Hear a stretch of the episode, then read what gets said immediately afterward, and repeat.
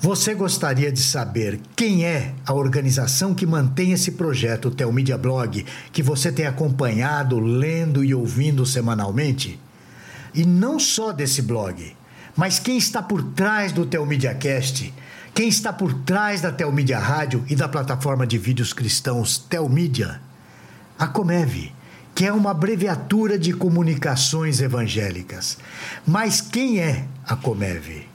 A Comév é uma missão evangélica preocupada em comunicar tudo o que temos visto e ouvido da revelação de Deus em Cristo Jesus. E para que você conheça melhor essa organização, que está completando agora meio século de ministério, eu vou trazer até você um texto do editor-chefe responsável pelo conteúdo do Tel Media Blog. Ele também é bacharel em teologia pelo seminário Martin Busser, é músico e compositor e membro da primeira igreja presbiteriana de Vitória no Espírito Santo. Ele é casado com Larissa Barcelos e é pai do Miguel e da Heloísa. Eu estou falando do Diego Venâncio. E o tema que ele aborda hoje aqui no Telmídia Blog tem como título A Comeve completa 50 anos de ministério.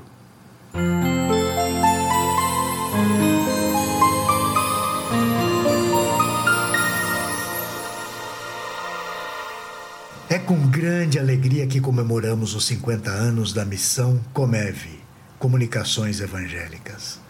A Telmídia, que é a nossa plataforma de streaming, junto com esse blog e um podcast, são alguns dos braços da Comeve, uma missão já muito experiente em comunicar o Evangelho de Jesus Cristo, o Filho de Deus. A igreja brasileira de 50 anos atrás era uma igreja mais pobre, acompanhando a situação do Brasil como um todo.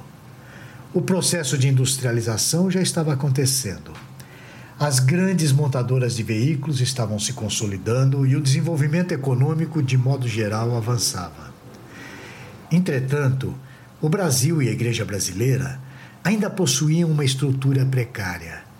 Não existiam os grandes sistemas de som, nem as grandes bandas, não existia internet nem a utilização de tecnologia na vida da igreja.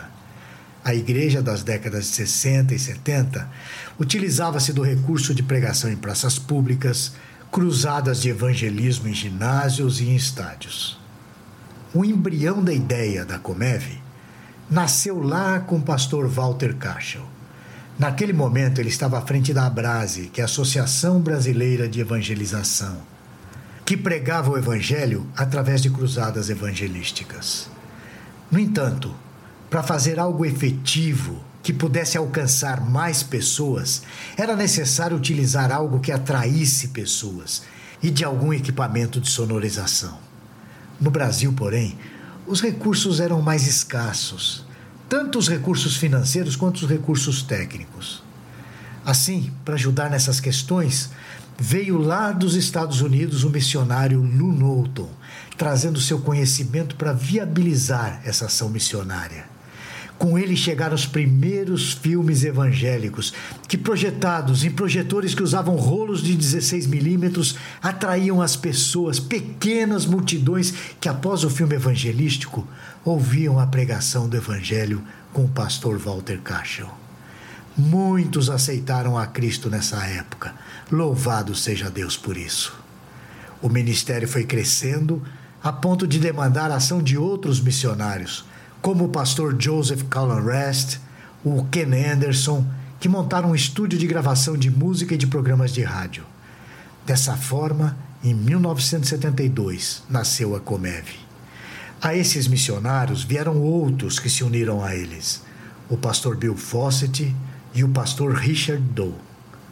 O missionário Joseph Rest, um dos fundadores, é o nosso atual presidente.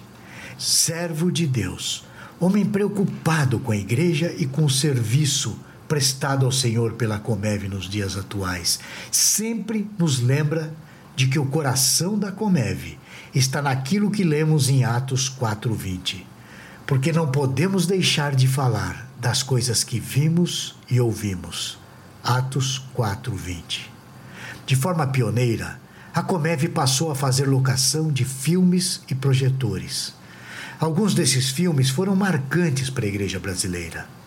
A Comeve também atuou em programas de rádio e de TV.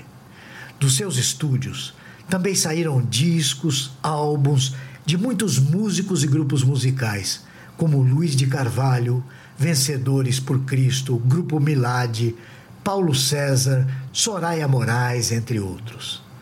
É certo que muitas coisas mudaram nesse campo e fizeram com que a Comev também se reinventasse. Todavia, uma coisa não mudou e nem pode mudar, que é o desejo de despender a vida na comunicação da maior mensagem de todos os tempos.